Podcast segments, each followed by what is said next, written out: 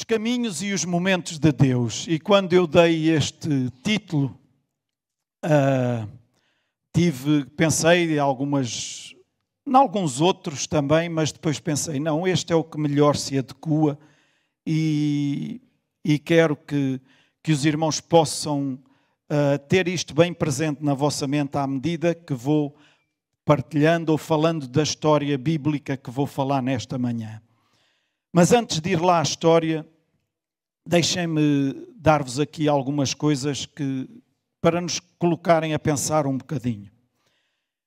Normalmente existe a tendência em cada um de nós, e eu incluo-me também, para pensarmos que os caminhos e os momentos de Deus na nossa vida são apenas aqueles momentos em que acontece algo de extraordinário, algo de espetacular, em que conseguimos grandes conquistas, em que situações claras na nossa vida podemos dizer esta foi uma situação de uma grande vitória. E normalmente há tendência para pensarmos que são esses, esses apenas os momentos de Deus na nossa vida. Mas nem sempre é assim. Por vezes, até parece que tudo está contra nós, nada nos é favorável, tudo está complicadíssimo à nossa volta, mas ainda assim não deixa de ser um momento de Deus para a nossa vida. Amém? Por isso é importante, meus irmãos, que saibamos distinguir muito bem esses momentos. Para quê?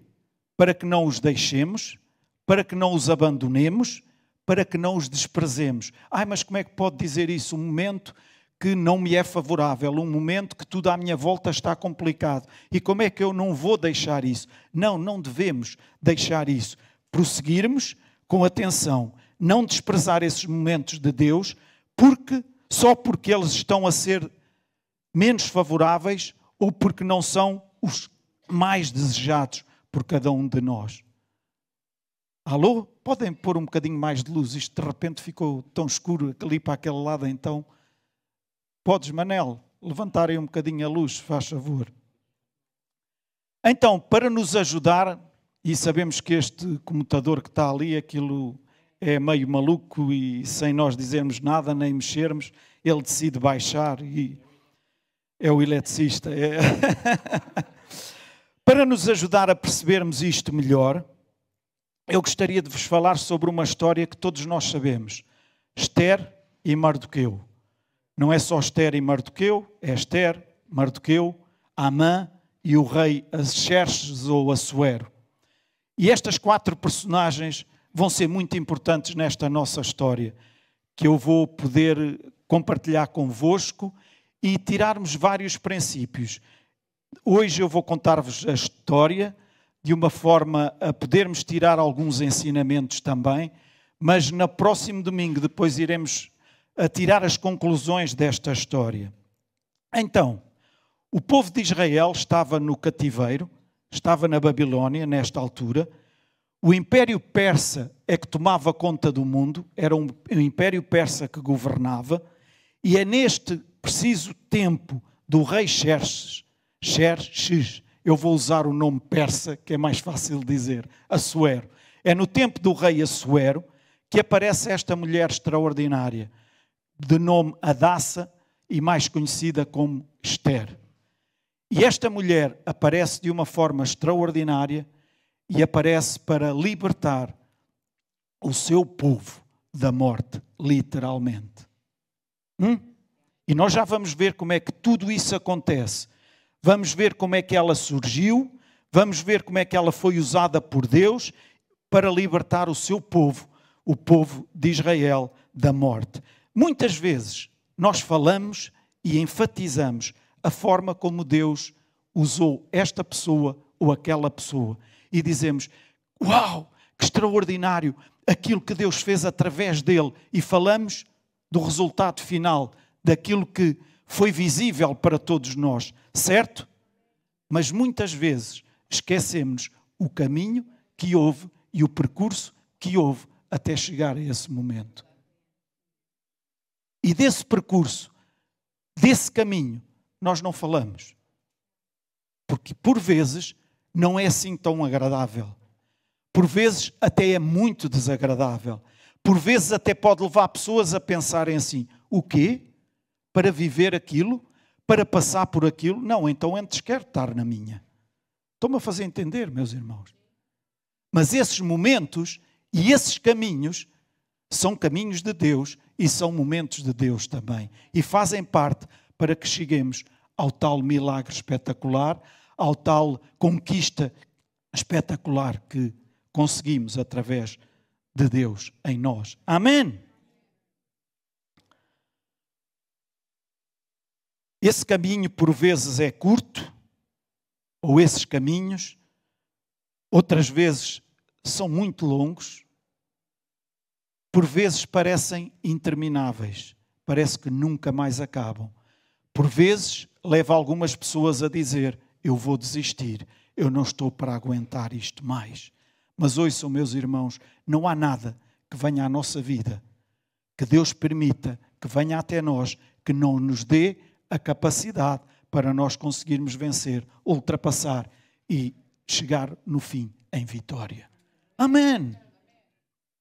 Grande é a fidelidade do nosso Deus para conosco, mas Ele pede a cada um de nós fidelidade da nossa parte para com Ele também, para que possamos chegar ao momento de alcançar a vitória. Amém. Sermos persistentes, sermos corajosos também, como já ouvimos aqui nesta manhã.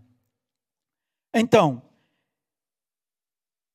esses momentos de Deus, que Deus permite que venham até nós, muitas vezes não parecem o melhor para nós, algumas vezes até podem parecer que Deus não está neles, que Deus não está nem aí, que Deus não quer sequer saber disso, mas Deus está lá e Deus está conosco. O Espírito Santo habita dentro de nós e Ele está sempre conosco. Amém. Então vamos lá para Esther. No tempo do rei Assuero, durante 180 dias, ouçam, e está no livro de Esther, e nós vamos ler muitos versículos hoje. Eu nem mandei todos ali para o Zé, porque pensei assim: eu se mando todos, ele vai a seguir responder-me com vários emojis e coisas do género, que, mas pronto, eu mandei o, alguns, outros eu vou ler, outros vão ser lidos pelos figurantes também, mas eh, vamos ter aqui um tempo de bastante agradável em que podemos aprender uh, vários princípios da palavra de Deus. Amém? Então, durante 180 dias houve uma festa, e está no primeiro capítulo de Esther, uh, uma festa que o rei proporcionou durante 180 dias.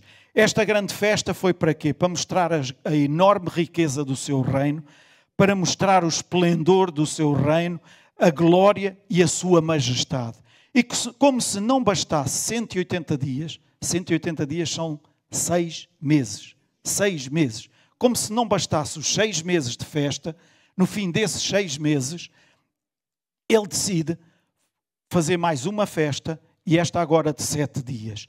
E nessa festa de sete dias, ou nesse banquete de sete dias, como todo o homem disparatado que decide expor ou, ou vangloriar-se ou, ou exibir a sua mulher, a sua esposa, este rei, o rei Assuero, decidiu também expor ou, ou, a sua esposa como um troféu.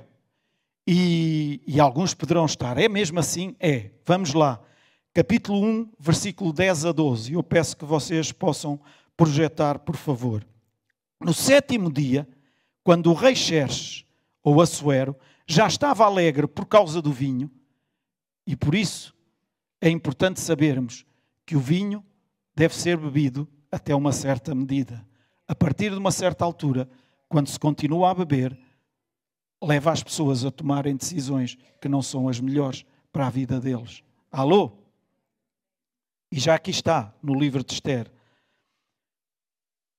Uh, por causa do vinho, ordenou aos sete oficiais que o serviam, e aqui vêm sete nomes extraordinários para quem tiver filhos ou netos para poder dar. Eu tenho um neto com um mês e pouco e não vieram buscar aqui nenhum destes nomes.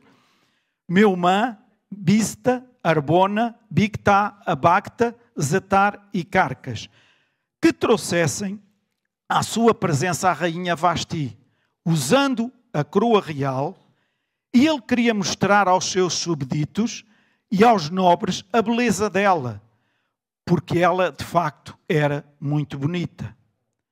Mas quando, porém, os oficiais levaram, estes sete oficiais levaram ou transmitiram a ordem do rei à rainha Vasti, esta recusou a ir e o rei ficou furioso e indignado. Ela recusou-se a ser exposta como troféu. O rei ficou furiosíssimo, ficou indignadíssimo. E agora alguns poderiam dizer assim: então, mas não é normal que ela se recusa a fazer uma coisa dessas? Claro que era normal. E alguns mais à frente poderão dizer assim: isto foi injusto o que aconteceu à rainha Vasti. Ouçam, às vezes nós ficamos presos a um certo lugar ou uma certa situação simplesmente porque vimos algumas coisas injustas acontecerem à nossa volta e Deus pode estar a chamar-nos para o meio disso não pactuar com a injustiça, mas para ocupar o lugar que Deus tem para nós.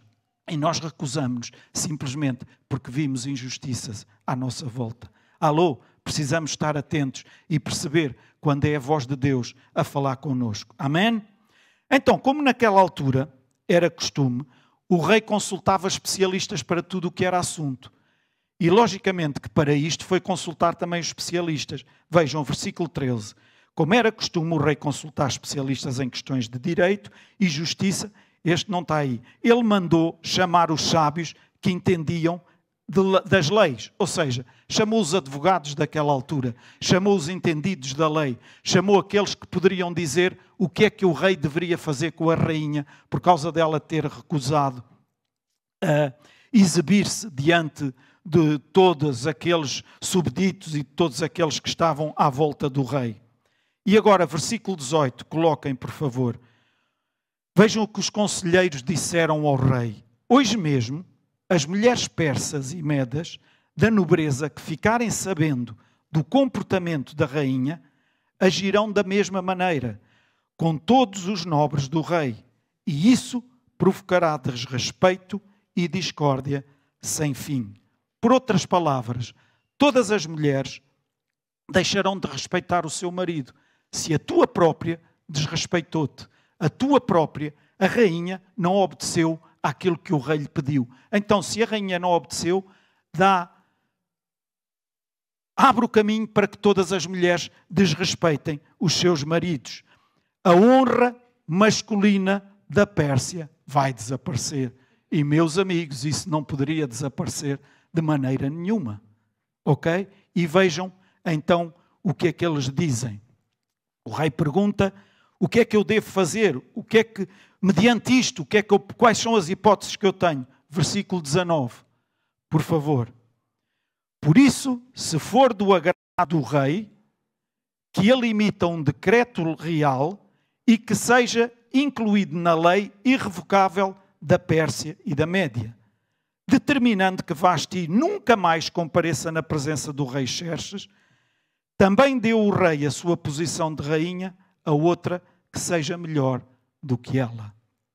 Ou seja, se queremos ver isto resolvido, se queremos não trazer problemas para o resto de, dos homens deste mundo, então é importante afastar a rainha Vasti e trazer outra melhor do que ela. O que é que eles queriam dizer com isto melhor do que ela? Outra que obedecesse em tudo ao rei, certo? Porque até aqui o que é que a rainha Vasti tinha feito de mal? Ok? Então Assuero aceita a sugestão dos seus conselheiros, promove um grande concurso para escolher uma mulher bonita. E neste momento vivia na cidadela ou na cidade de Suzã um homem chamado Mardoqueu. E agora eu vou chamar aqui o Mardoqueu, o Mardoqueu, esperem aí que eu tenho aqui uma cábula, para não meter os pés pelas mãos e vocês já vão ver depois no final porque é que as pessoas tiveram que ser escolhidas certinhas mesmo.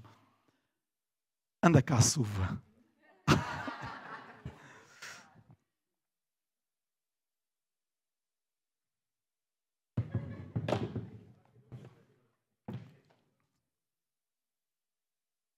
Podes sentar-te aí, está bem?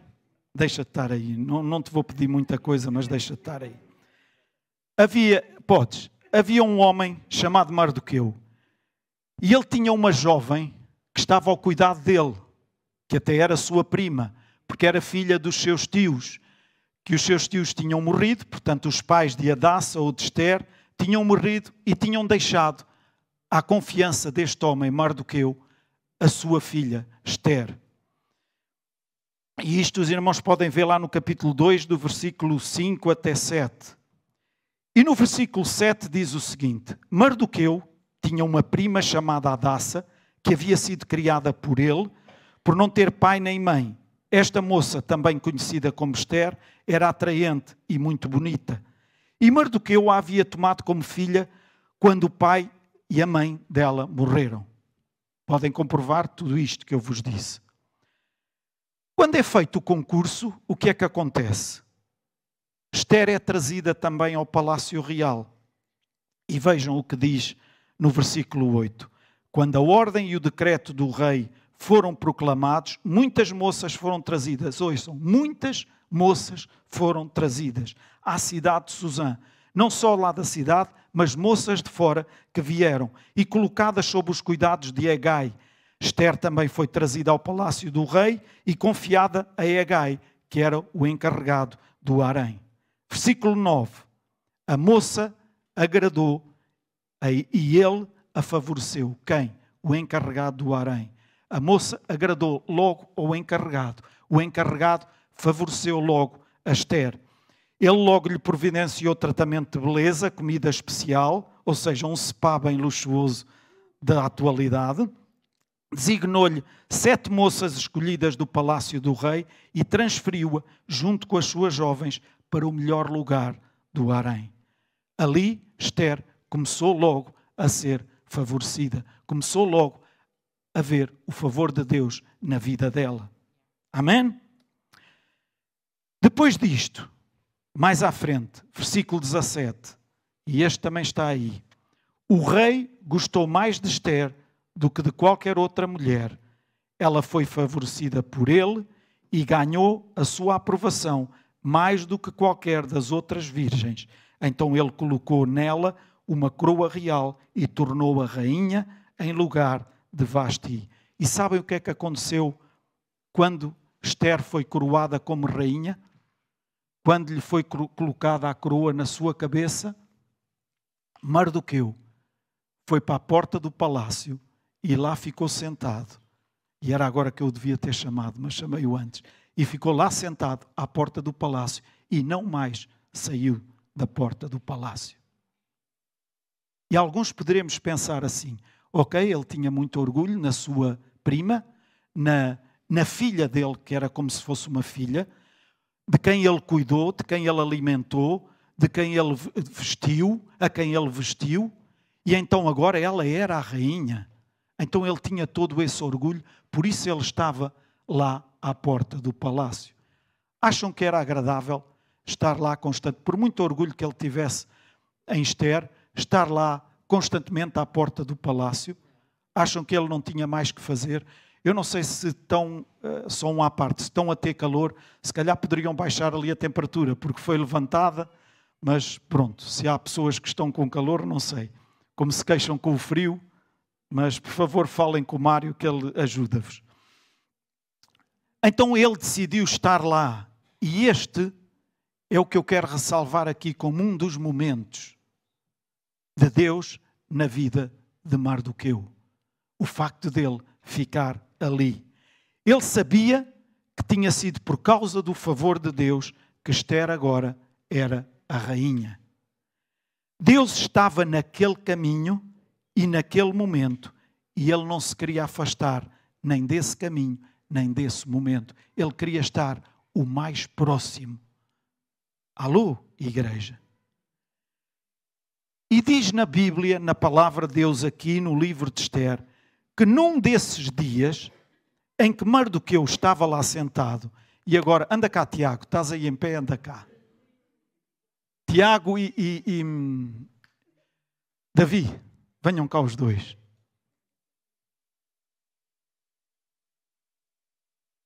fiquem aqui à frente, assim aqui ao pé de Mardoqueu, a falarem um com o outro baixinho. Está bem? Baixinho, porque eu é que tenho que ser ouvido. Aqui, a falar os dois, aqui, os dois, aqui, aqui, um para o outro, um para o outro. Diz-nos a palavra de Deus que um desses dias, quando Mardoqueu estava sentado junto à porta do palácio real, Bigtan e Teres, é o que está lá escrito, Bigtan e Teres, dois dos oficiais do rei, continuem a falar, que guardavam a entrada, estavam indignados e conspiravam para assassinar o rei Assuero. O que eles estavam aqui a falar era isto, conspiração contra o rei, provavelmente a Bíblia não nos especifica, provavelmente estavam, mas o que é que foi isto? Porquê é que tiraram a rainha Vasti? Ela até era uma daquelas que nos favorecia, não sei, isto já estou eu a inventar, está bem? Mas eles estavam a conspirar, que estavam a conspirar é verdade, está lá escrito, contra o rei para o matar. E agora vocês dizem assim, então e o rei não devia estar por aí? Anda cá, Dé.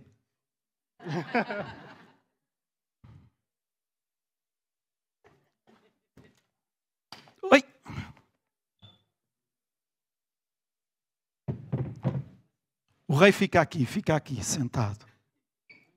Ali assim. Então eles estavam a conspirar contra o rei. E. É aquele, é isso mesmo, é aquele. E agora eu gostaria de realçar aqui uma coisa muito, muito, muito importante. É muito fácil esquecer aquilo que Deus fez, o caminho que Ele abriu, os obstáculos que Ele removeu, as pessoas que por vezes Ele afastou do nosso caminho. Alô, igreja, para alcançarmos, não é nós afastarmos. Ok? Estão a fazer entender que Ele afastou para alcançarmos aquilo que Ele tinha para nós. Não é nós pezinharmos para chegarmos a é deixar Deus fazer o trabalho. Alô? É muito fácil distanciar-nos dos momentos de Deus, dos milagres que Ele operou, tenham esses, eles sido, entre aspas, grandes ou pequenos. Ok? Longe da vista, longe do coração. Mas Mardoqueu não queria estar nem longe da vista, nem longe do coração. Por vezes a alegria é tanta também que vamos celebrar e celebrar que nos perdemos nas celebrações e acabamos por ficar tão longe que por fim até nos esquecemos daquilo que estamos a celebrar. Estás contente porquê? Olha, já não sei. Mardoqueu ficou à porta do palácio do rei. E foi o facto de ele estar lá à porta, sentado, que fez com que ele ouvisse o que estes dois marmeios estavam. Hã? Estes dois oficiais da guarda do palácio estavam a congeminar. Poderia ser outro a ouvir, claro que poderia, mas foi Mardoqueu. E mais à frente nós vamos ver quão importante foi ele ter ouvido isto. Por vezes Deus leva-nos a viver certas situações, ouçam, ouçam, ouçam, ou a passar por certos momentos, para que mais à frente nós possamos perceber como ultrapassar os obstáculos que nesse momento se estão a levantar. E o facto de, lá atrás, termos passado por aquela situação, termos vivido aquele momento de Deus, vai nos ajudar agora aqui, quando eu estiver a enfrentar este obstáculo, a eu conseguir mais claramente ver da parte de Deus a forma de ultrapassar. Alô, igreja? Ele poderia pensar para si mesmo: eu não tenho nada a ver com a vida destes fulanos. Eles não estão a falar que me querem matar a mim, também não estão a falar que querem matar a rainha, é o rei, pouco me importa. Isto não me diz respeito. Eu não me vou meter em seara alheia. É problema deles, é do rei. Se eles matarem o rei, não é meu problema. Alô? Quantas vezes nós já agimos desta forma e não percebemos os momentos de Deus em que Deus nos estava a colocar em lugares específicos para nós sermos a voz e nós dissemos: isto não tem nada a ver comigo. Eu nem quero saber, eu nem estava cá. Alô, igreja? Somos sal, somos luz. Amém? Aqui nesta terra. Então, no momento em que tivermos que ser sal e luz, que são todos. Alô? São todos os momentos. Não vamos selecioná-los. Aqueles em que somos ou não. Alô? É muito importante que estejamos atentos aos momentos de Deus, é muito importante que percebamos o que Deus quer de nós com os momentos que nos proporcionam. Os momentos hoje, do hoje serão o livramento do amanhã. Amém. Então o que é que ele fez com a notícia, com esta informação? Ele arranjou maneira de chegar essa informação até Esther. E agora anda cá, Ana. Anda, anda cá. Vocês depois no fim vão perceber porque é que eu escolhi estas personagens. Senta-te aqui, se faz favor. Está aqui ao pé do rei. Então ele fez, através de outros oficiais, não estes, pronto, e agora para não trazer a igreja toda para aqui, mas outros oficiais foram levar a mensagem ao rei. Não, à rainha, desculpem, agora já me estava a baralhar com eles aqui. E vejam o que, o que eu não vou ler, mas está lá nos, nos, no capítulo 2, versículo 22 e 23, está lá de que levaram a mensagem e tudo foi escrito e lavrado no livro das crónicas do rei. Foi registado num livro de atas. E vamos ver mais à frente como é importante as coisas que vão acontecendo serem registadas, serem lavradas, serem escritas. Ok? Então, versículo 1 e 2 do capítulo 3. Depois deste, e vamos agora dar aqui um salto, mas vocês mantenham-se aqui ainda mais um bocadinho. Depois destes acontecimentos, não, vocês podem ir, vocês podem ir, podem, vocês podem, está bem? Eu não, não os queremos matar aqui, então deixem-nos ir, está bem? Depois destes acontecimentos todos, mais à frente, capítulo 3, versículo 1 e 2, o rei Xerxes, ou o rei Assuero, honrou Amã, filho de Amedata, descendente de Agag, promovendo e dando-lhe uma posição mais elevada do que a de todos os demais nobres. Todos os oficiais do palácio real curvavam-se e prostravam-se diante de Amã, conforme as ordens do rei. Mas Mardoqueu, porém, não se curvava nem se prostrava diante dele. Anda cá, Mário. Temos aqui um Amã. Este, este é o mais parecido com o Amã. Vai por ali, vai por ali. Sempre que Amã passava à frente de outras pessoas, as pessoas curvavam-se, as pessoas reverenciavam, mas Mardoqueu, conforme estava sentado, assim ficava. Ele passava com cara de mal, como quem diz: Tu não me reverencias, tu não me prestas cavaco nenhum. E a mãe passava, e deixa-me arranjar aqui uma cadeira para ele, para não ficar aqui em pé. Podes te sentar aqui, Mário, se faz favor. Eu, se os avisasse antes, eles diziam logo que não, assim não os avisei. Toda a gente estendia tapetes vermelhos à Amã, a este homem. Toda a gente o reverenciava. Ele era o segundo homem do rei. Era o homem de plena confiança do rei. Ele era provavelmente amigo até do rei. Viver os momentos de Deus exige de nós coragem, integridade, compromisso e lealdade. E foi o que este homem, Mardoqueu, demonstrou ao longo destes tempos. Porque sabendo ele quem era Amã, sabendo que a rainha, a sua prima, filha, entre aspas, ok? Entendem o que eu quero dizer? Estava lá no palácio como rainha, ao lado do rei. Ele sabendo que aquele homem era o número dois lá do rei, o que é que era normal ele fazer? Eu sou judeu, eu só adoro o meu Deus, eu não me prostro diante de mais ninguém, mas agora vou fazer aqui um parêntese e um intervalo. Deixem-me lá fazer a Amã, que é para não zangar lá o rei e não haver problemas lá. Certo? Alô? Mas ele não o fez. Ele não o fez. E alguns poderão dizer assim: então por que é que ele ficou lá? Era melhor que ele não estivesse lá. Tudo o que vem a seguir não teria acontecido. Isso é quando nós começamos a imaginar a história da nossa vida, se, se e se e se. Mas devemos olhar para aquilo que Deus tem para cada um de nós, prosseguirmos o caminho que Ele traçou para nós, independentemente das coisas que se forem levantando à nossa volta. Amém.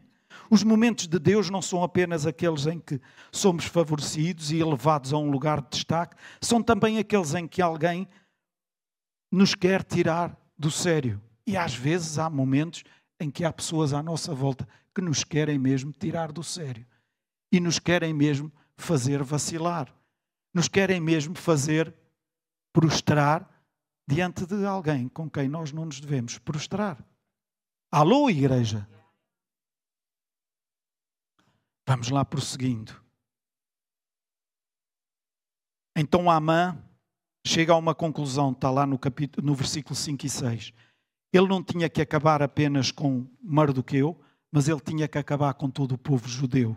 Porquê? Este princípio de lealdade ao seu Deus, ele, por dedução, pensou: se Mardoqueu age desta forma, então todo o povo judeu vai agir desta forma. Eu não tenho saúde, eu não tenho que acabar só com a vida de Mardoqueu, eu tenho que acabar com a vida de todos os judeus. E no versículo 10 diz que Amã era conhecido como o inimigo dos judeus. Vejam o versículo 12. Assim, no décimo terceiro dia do primeiro mês, os secretários do rei foram convocados Amã ordenou que escrevessem cartas na língua e na escrita de cada povo, aos sátrapas do rei, aos governadores das várias províncias e aos chefes de cada povo. Tudo foi escrito em nome do rei Assuero e selado com o seu anel. As cartas foram enviadas por mensageiros a todas as províncias do império, com a ordem de exterminar, aniquilar completamente todos os judeus, jovens, idosos, mulheres e crianças, num único dia, o décimo terceiro dia do décimo segundo mês, o mês de Adar, de e de saquear os seus bens. Este Amã tinha ódio dos judeus e quis eliminar a raça e deu ordem para que isso acontecesse e marcou um dia específico. E isto tudo porquê? Por causa do lugar que ele ocupava no palácio real.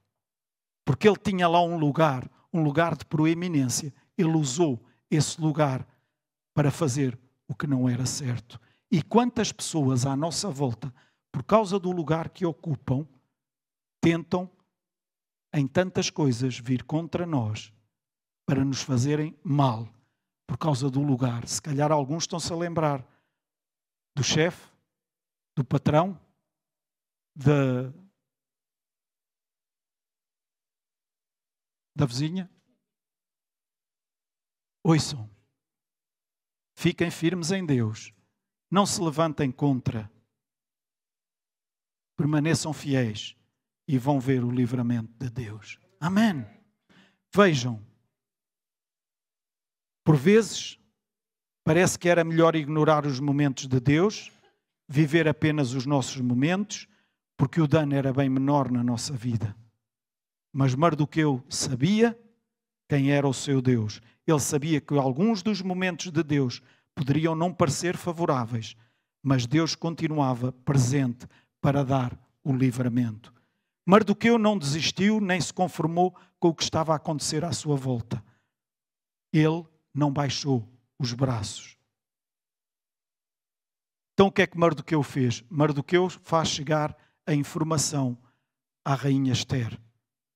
E ele faz chegar esta informação, que está lá no capítulo 4 e versículo 11. Mardoqueu, diz lá a rainha Esther então, o que é que está lá? 4.11.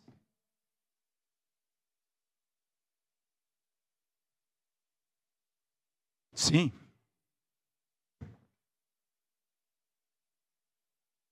Rainha, olá rainha. Todos os oficiais do rei e o povo das províncias do império sabem que existe somente uma lei para qualquer homem ou mulher que se aproxime do rei, no pátio interno. Desculpem, desculpem, desculpem, desculpem, desculpem. Agora aqui perdi-me, aqui perdi-me, mas pronto. Ele faz chegar esta notícia, isto aqui não era para o Mardoqueu, mas era para a rainha. Ele faz chegar a notícia ao, ao, ao à rainha e dizendo-lhe que, olha, está a ser isto programado tudo, a Amã está a congeminar isto tudo, e vejam que rainha responde. És tu que tens que ler, desculpa. Está ligado? Ok. Todos os oficiais do rei e o povo das províncias do império sabem que existe somente uma lei para qualquer homem ou mulher que se aproxime do rei no pátio interno sem por ele ser chamado. Será morto, a não ser que o rei estenda o cetro de ouro para a pessoa e lhe poupa vida.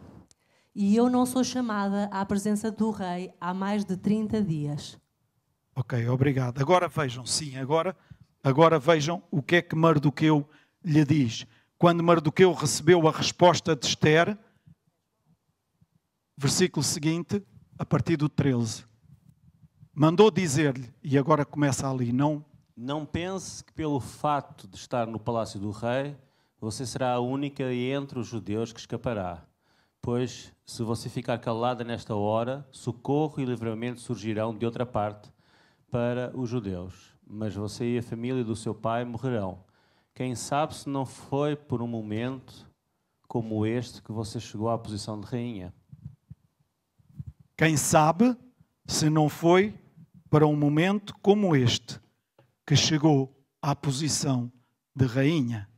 Quem sabe se não foi para um momento como este que tu chegaste a tal posição, que tu chegaste àquele momento da tua vida, que tu chegaste àquele lugar da tua vida.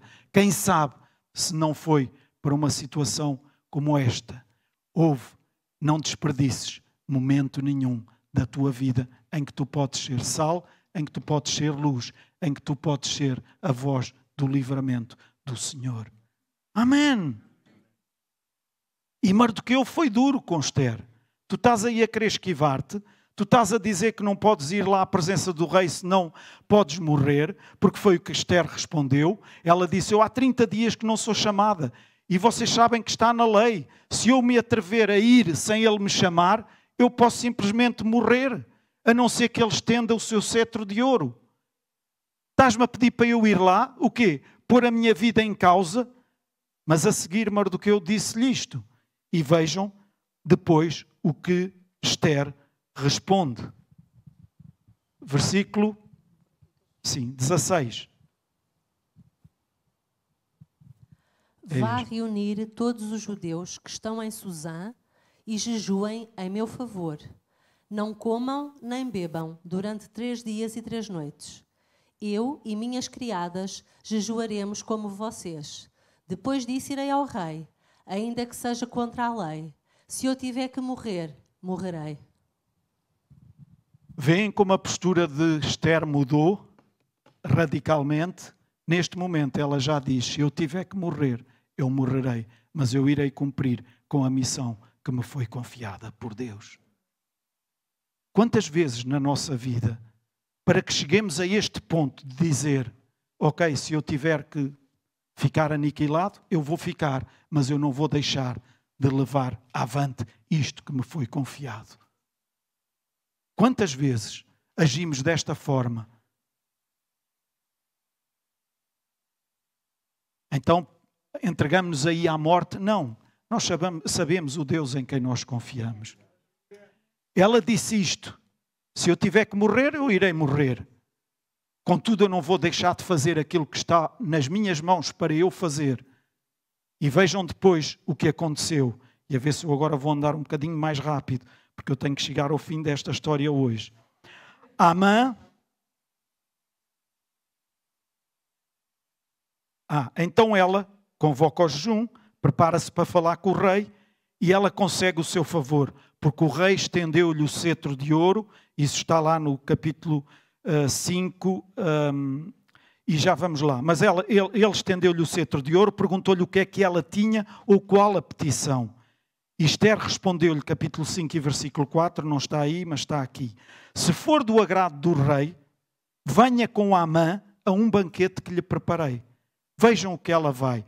Ela foi ter com o rei, o rei estende-lhe o cetro de ouro para ela poder chegar junto dele sem morrer. E o rei pergunta-lhe: O que é que queres? O que é que me vens pedir? O que é? Olha, se for do teu consentimento, rei, marca um banquete. Tu, eu e Amã. Ou seja, os três que estão aqui: o rei, Amã e a rainha. E Amã, que era tão esperto, mas ao mesmo tempo tão burro também, gaba-se de ter sido o único convidado. Não estou a chamar nomes, Mário, estou a falar de Amã. De Amã, Amã. Ele está a representar apenas. Gaba-se de ter sido o único convidado para ir a uma festa com o rei e com a rainha.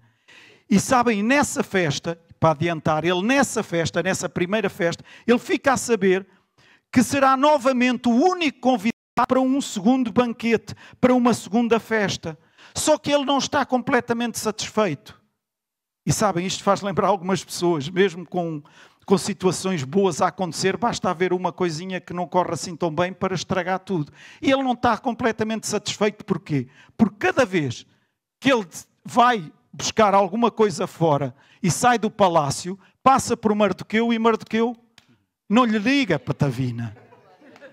E isto faz ficar Amã furioso. Amã fica furioso porque passa por Mardoqueu e Mardoqueu não lhe passa, Patavina. E então o que é que, o que, é que Amã começa a engendrar? Vejam. Ele fala e desabafa, claro, com a sua mulher, e as mulheres dão sempre conselhos extraordinários. Vejam o que o que Zeres, a mulher de Amã, lhe diz. Então a sua mulher e todos os seus amigos lhe sugeriram o seguinte: Olha, manda fazer uma forca de mais de 20 metros de altura e logo pela manhã peça ao rei que Mardoqueu seja enforcado nela. Assim, quando for à noite ao banquete, Mardoqueu já, já está morto. Então vai acompanhar o rei e a rainha e vai alegrar-se e, e não precisa estar mais preocupado com, com o Mardoqueu. E diz que a sugestão agradou a Amã e ele mandou fazer a forca. Está lá no versículo 14. Capítulo 6, versículo 1.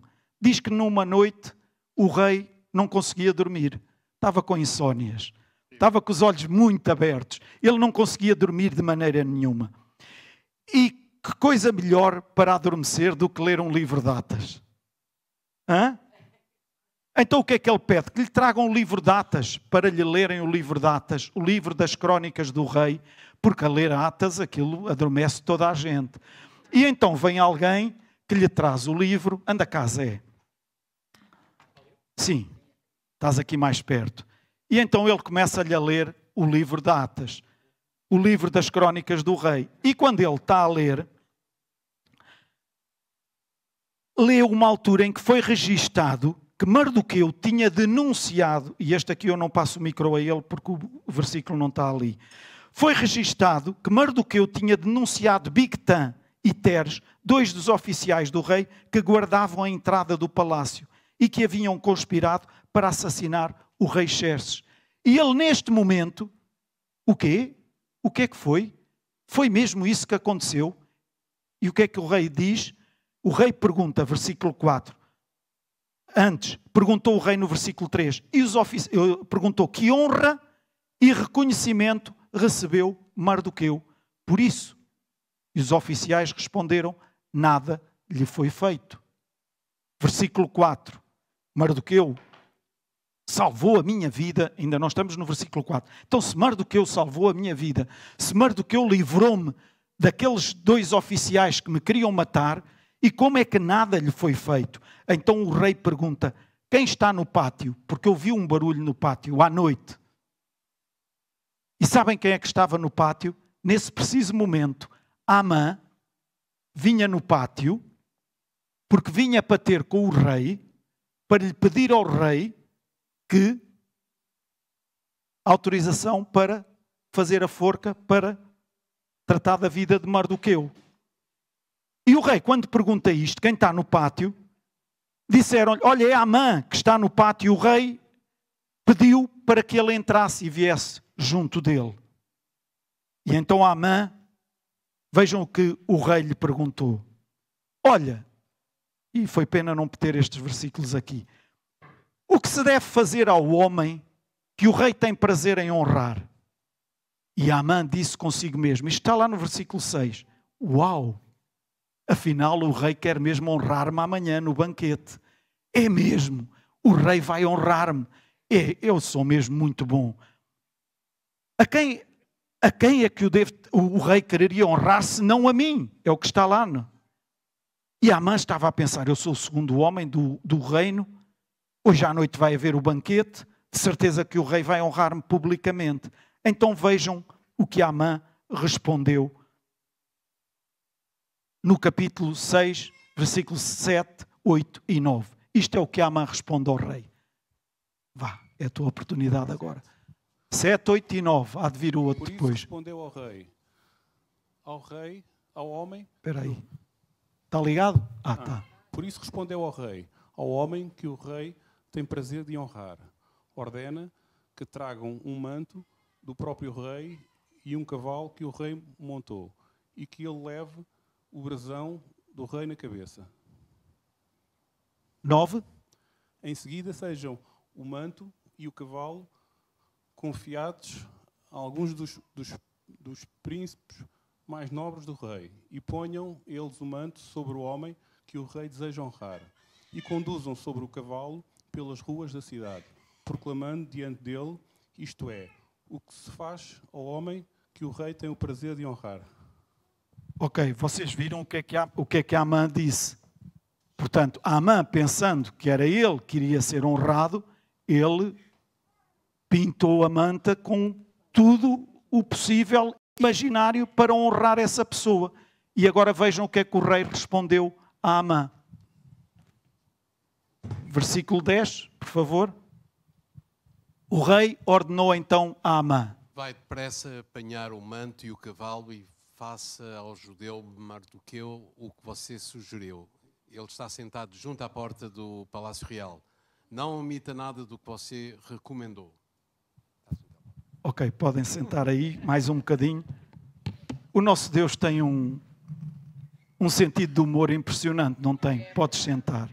É ou não é? E vejam esta parte final. Não omita nada do que você recomendou. Ou seja, o homem que você, ou que a mãe ia para pedir autorização para pôr lá a forca e matá-lo na forca que tinha construído ao pé da sua casa, é o homem a quem ele vai ter que honrar com as mais altas honras, porque ele pensava que a honra viria para ele. Vejam os sapos que a Amã teve que engolir. Olhem a barriga dele. Hã? Estão a ver os sapos que estão ali que ele engoliu agora todos? E depois, vejam, enquanto estavam a beber o vinho no segundo dia, ou seja, na festa, no segundo banquete na, na, na, que, Esther pediu ao rei, em que estava a rainha Esther, a Amã e o rei. Rainha Esther, qual é o teu pedido? Pergunta ao rei. Serás atendida. Qual é o teu desejo? Pergunta-lhe novamente. Mesmo que seja metade do reino, isso te será concedido. Na primeira vez, quando o rei perguntou a Esther, no primeiro banquete, ela simplesmente respondeu que venha a mãe a um próximo banquete que eu irei preparar. Ela não pediu nada ao rei. A única coisa que pediu foi que haja um segundo banquete e que a mãe esteja cá. E então o rei pergunta de novo qual é o pedido. Ele será concedido. E vejam o que Rainha Esther diz agora à mãe, uh, ao rei. E isso não está aqui também, eu vou ter que ler. Se posso contar com o favor do rei, se bem parecer ao rei, poupe a vida, a minha vida e a vida do meu povo. Este é o meu pedido e o meu desejo.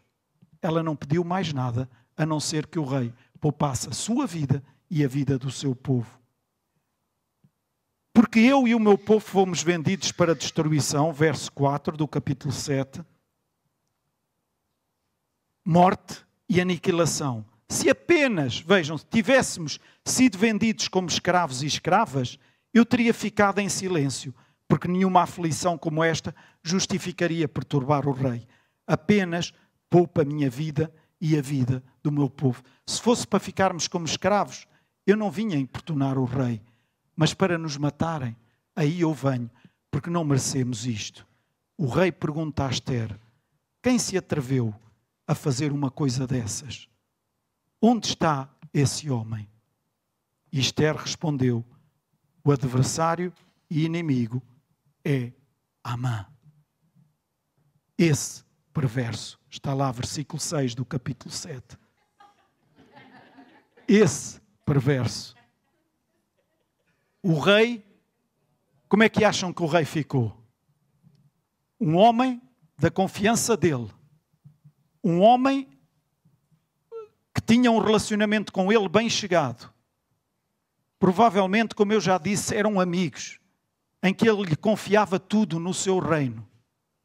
Ele agora vem a saber que ele engendrou isto tudo e enganou o próprio rei a assinar e a pôr lá o, o, o selo do seu anel para a morte de todos os judeus, sem ele sequer ter percebido.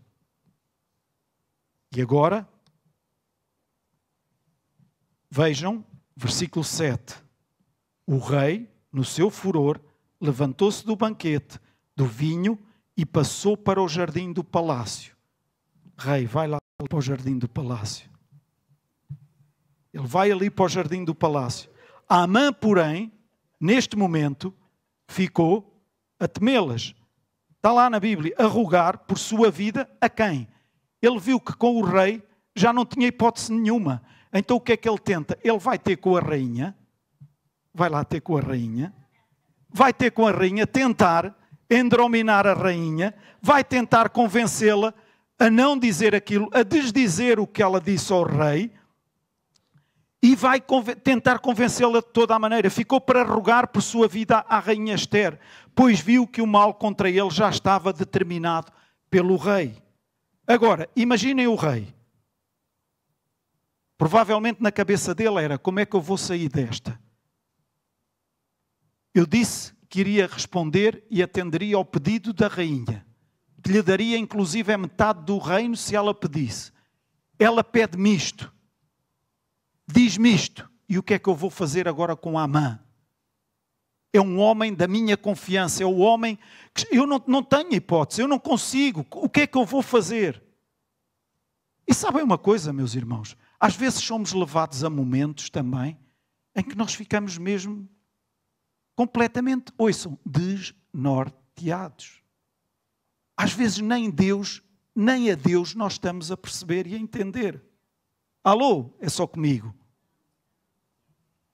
Nem a Deus, nem os planos de Deus, nem os caminhos de Deus, nós não estamos mesmo a entender. Como é que isto é? Como é que isto vai acontecer? Onde é que isto vai dar? Onde é que isto vai chegar?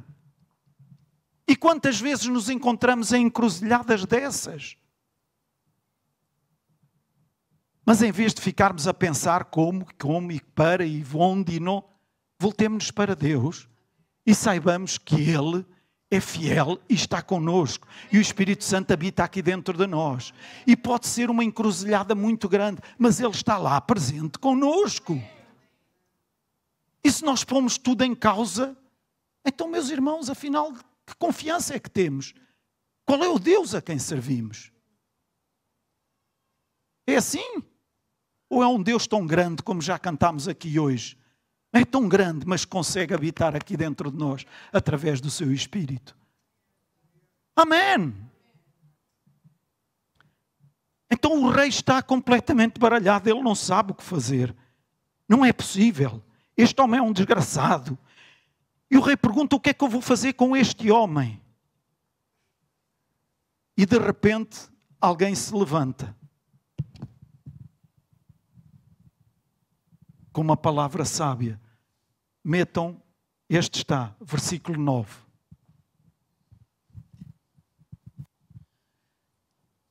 Esse é o 10. Não, 9, 9.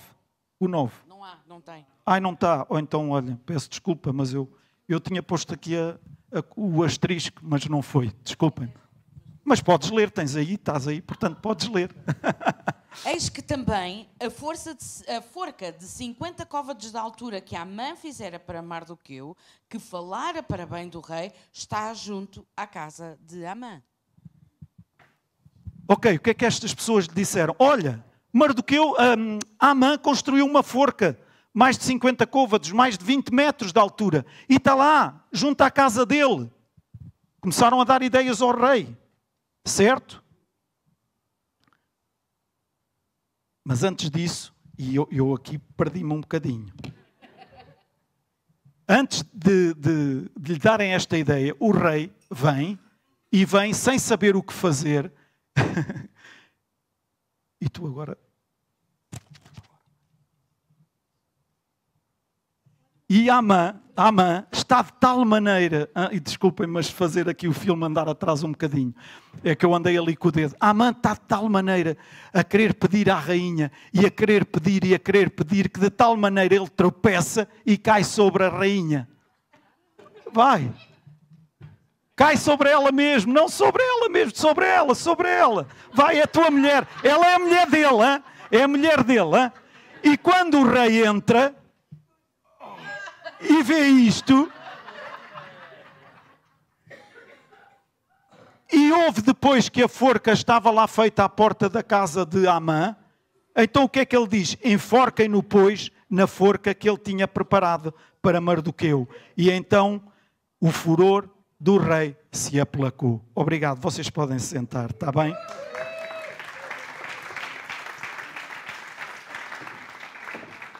Já arrumamos chuva, obrigado. Desculpem-me aqui este andar, mas eu fiz assim e isto andou mais, mais para cima do que devia. Agora vejam, por isso eu dizia ante- anteriormente, por vezes nós vamos querer perceber uma série de porquês e uma série de questões e arranjar as soluções e como sair de uma situação quando Deus está a trabalhar tudo no seu tempo, no seu momento. Mas nós queremos antes. Imaginem, o rei Assuero estava aqui completamente baralhado, sem saber o que fazer com Amã. A relação que tinham entre os dois, ele não conseguia ir mandar enforcar Amã. Porque ele era seu amigo, apesar de tudo aquilo que a rainha lhe contou. E naquele momento dizer, o que é que eu faço? O que é que, o que é que... Quantas vezes nós nos encontramos nessa, nesse momento que não deixa de ser um momento de Deus. E nós não conseguimos decidir porque não sabemos e provavelmente não temos que decidir nada a não ser permanecer firmes, constantes e a olhar para Deus, que é o autor e consumador da nossa fé. Amém. E nessas alturas, quando começamos a arranjar maneiras e formas de resolver os assuntos, muitas vezes arranjamos formas de os resolver que vamos estragar tudo. Tudo. Se Amã tivesse decidido aqui, hum, desculpem-me, se o rei Assuero tivesse decidido aqui alguma coisa, provavelmente ele não iria decidir o melhor. Mas ele precisou de ir até junto da rainha, vo- voltar a entrar. Ele precisou de percorrer este caminho. Ok? Ele precisou de percorrer este caminho. E os caminhos de Deus, eles sempre nos levam às decisões certas, no tempo certo, no momento certo. E quando ele chegou aqui e viu Amã em cima da, da sua mulher, da rainha, e eu quero aqui ressalvar para quem não conhece, o Mário e a Ana, eles são casados, ok? Por isso é que eu tive o cuidado de escolher aqui entre o Amã e já me estava aqui a baralhar todo e depois para não pôr depois outra a cair em cima da rainha, está bem? Mas quando ele chegou aqui e viu a, a, a mãe em cima da sua mulher, ele não teve dúvidas nenhumas. E ali foi, ok, levem-no e enforquem-no na forca que ele construiu para Mardoqueu. A seguir, os- o, o rei chama Mardoqueu, dá-lhe todos os bens de Amã, isto é o que está lá escrito nos versículos seguintes. e o constitui administrador de todos os bens de Amã e dá-lhe o seu anel com o selo real. Mardoqueu manda escrever cartas, consegue o livramento do povo judeu e por isso os judeus hoje celebram ainda a festa de Purim, está escrito no livro de Esther e que começou a festa do Purim e se celebra no mês de fevereiro. Naquele mesmo dia em que Amã lançou sortes para saber o dia de extermínio do povo judeu. E o livro de Esther termina, e eu gostaria que colocassem este versículo, versículo 3 do capítulo 10. Porque o judeu Mardoqueu foi o segundo na hierarquia depois do rei Assuero. Era um homem importante entre os judeus e foi muito amado por eles, pois trabalhou para o bem do seu povo e promoveu o bem-estar de todos. Se nós lermos aqui apenas este versículo, nós dizemos: Uau, mas que homem! Que lugar que ele ocupa! Uau, ele está lá em cima. Mas se formos lendo e andando para trás e para trás e para trás, vamos ver todo o caminho que ele percorreu até chegar aqui. Espezinhou alguém? Não. Tratou mal alguém? Não. Vendeu-se a alguém? Não. Ele permaneceu íntegro naquele lugar que ele ocupou, íntegro ao seu Deus, não se curvando a mais ninguém, não se vendendo a mais ninguém, mas íntegro ao seu Deus, porque ele sabia que o seu Deus era um Deus que cuidava dele e que cuidava do seu povo. Amém. Teve situações para desistir? Teve. Uma série delas em que poderia dizer: Não, isto não é para mim. Esther está lá como rainha, eu vou à minha vida e pronto. Poderia ou não? Claro que poderia. Era algum mal? Não. E a vida dele. Mas ele percebeu os momentos de Deus na vida dele e os momentos em que deveria estar naquele lugar. E se nós temos o Espírito Santo a habitar dentro de nós, que nós treinemos a ouvir a voz do Espírito Santo, para que possamos perceber e reconhecer quais aqueles momentos em que Deus nos quer naquele lugar, àquela hora, naquele instante. Mas não apenas para estar, mas para fazer aquilo que Deus nos pede para fazermos. Amém? A forca estava destinada para Mardoqueu.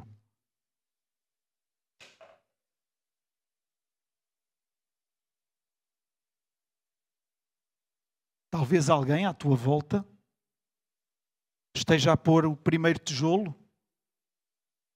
Se for em cimento, se for em madeira, se calhar o primeiro barrote para construir uma forca para ti. Vais gastar tempo a preocupar-te quem é, como é que vai construir a forca, onde é que vai colocar a forca, ou vais gastar tempo a Deus? Eu quero saber qual é o meu papel, qual é o meu momento, o que eu tenho que viver e como eu devo viver, não me importando com aquilo que os meus inimigos possam estar a tentar fazer contra mim. Amém. Porque dos meus inimigos, Deus toma conta. Amém. Dos meus inimigos, Deus toma conta. Eu não estou a mandar inimigos aqui para este lado, está bem? Mas dos meus inimigos, Deus toma conta. Quando somos nós a querer tomar conta dos nossos inimigos, nós perdemos-nos.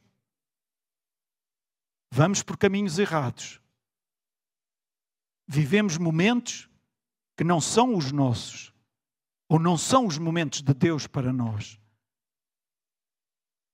Mas Deus quer tomar conta dos nossos inimigos, quer que nós lhe entreguemos os nossos inimigos e deixemos Ele tomar conta deles. E nós fazermos o que está à nossa mão para fazermos.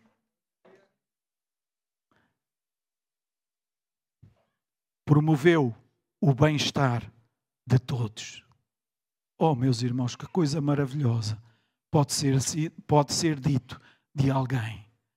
Promoveu o bem-estar de todos. É uma história maravilhosa, com toda a ironia que a vida tem. Uma ironia que só o nosso Deus tem. Portanto, o nosso Deus não, não é daqueles assim sisudos. Ele tem um sentido de humor muito interessante mesmo. É verdade. Então não te preocupes, nem fiques aflito se alguém estiver a construir uma forca para ti. Não fiques apavorado. Deus, ouçam, Deus está no comando. Amém. Vamos ficar de pé. Deus está no comando. Deus está no comando. Não o tires do comando da tua vida. Deixa que Ele continue no comando da tua vida. Ainda, ainda que vejas forcas a serem construídas à tua volta se calhar algumas estão a ser construídas por valentes, por pessoas que num dia conseguem construir a forca. Não te aflijas com isso. Não te aflijas com isso. Porque Deus também sabe lidar com esses que constroem forcas num só dia. Amém? Pode estar a passar por um momento que não é o melhor, mas não significa que não seja um momento de Deus. Não fujas, nem desprezes esse momento. Continua a caminhar no caminho de Deus e tu vais ver o livramento de Deus. Amém? Os que estiverem a preparar contra ti, irás, irá, o que estiverem a preparar contra ti, irá virar-se contra eles. É uma forca que estão a construir para ti é a forca que eles vão ter. Estão a fazer o quê? Se calhar agora tu podes lembrar-te de uma série de coisas que algumas pessoas estão a tentar fazer contra ti. Pensa nisto e medita nisto. Oh Deus, eu não quero o mal deles, mas realmente são eles que estão a construir aquilo, então olha, que sejam abençoados com aquilo que eles estão a construir. Nós não queremos o mal de ninguém. Alô, igreja? Nestas guerras que estão a acontecer, oh, meus irmãos, há vidas que estão em jogo. Há vidas que estão em jogo. Vidas pelas quais o sangue de Jesus foi vertido. Alô? Agora há gente má, há gente com dominada por Satanás e que se deixa ir. E essas pessoas, sim, nós devemos arranjar forma de, de elas não fazerem mal a outros. Mas que não seja com a guerra, que não seja com as armas. E alguns poderão dizer, mas isso é impossível. Porquê impossível? Acreditamos num Deus que tudo pode Acreditamos num Deus de milagres, em que coisas que podem ser consideradas impossíveis acontecer. Mas Deus pode, de um momento para o outro, os corações deles serem de tal forma amolecidos que eles, em vez da guerra, vão para negociações. E essa é a minha oração. Essa é a minha oração, meus irmãos. Eu vou orar para que morram uns e os outros fiquem vivos? Não. Estou a falar por mim. Mas eu oro para que eles consigam entender-se e o menor número de vítimas aconteça. Porque muitas vezes as pessoas que morrem são pessoas que não têm culpa nenhuma.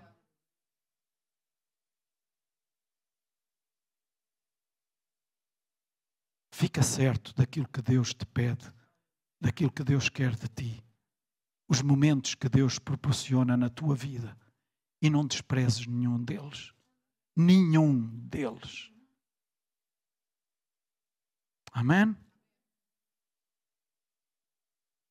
No próximo domingo eu irei falar sobre várias coisas que poderemos aplicar nesta história ou tirando desta história. E, e acredito que é a palavra de Deus, é a Bíblia. Qualquer história que está na Bíblia sempre nos traz ensinamentos bastante profundos em que nós podemos aprender para a nossa vida do dia a dia. Isso é o mais importante, certo? Apenas ver como bons relatos bíblicos e bom, isso não significa nada. Mas, meus irmãos, que possamos sair daqui nesta manhã certos de que nem todos os momentos de Deus na nossa vida são momentos de estar lá em cima, nos píncaros. Às vezes damos por nós a atrás de mim, Satanás, eu mando isto tudo embora e eu não quero. E é alguma coisa que Deus está a proporcionar vir à nossa vida para que nós possamos chegar ali mais à frente, num outro nível e não naquele em que estamos. E nós gastamos as nossas energias a barafustar com Satanás.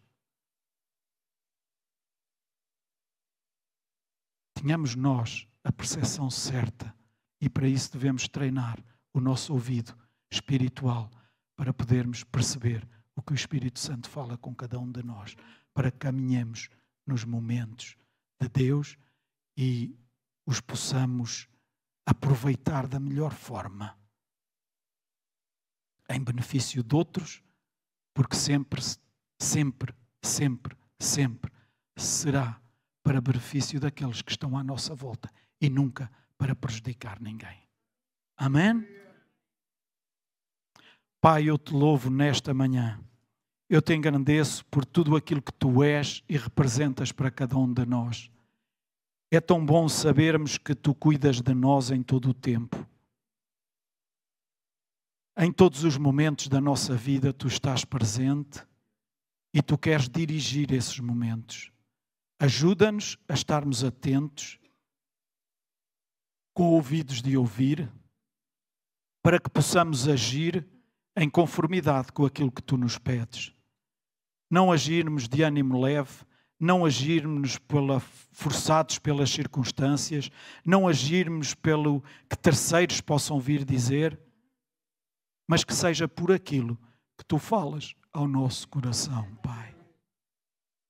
Nós queremos ser maduros, espiritualmente falando. Queremos agir de forma a que tenha, traga, possamos trazer o bem-estar a todos aqueles que estão à nossa volta, Pai.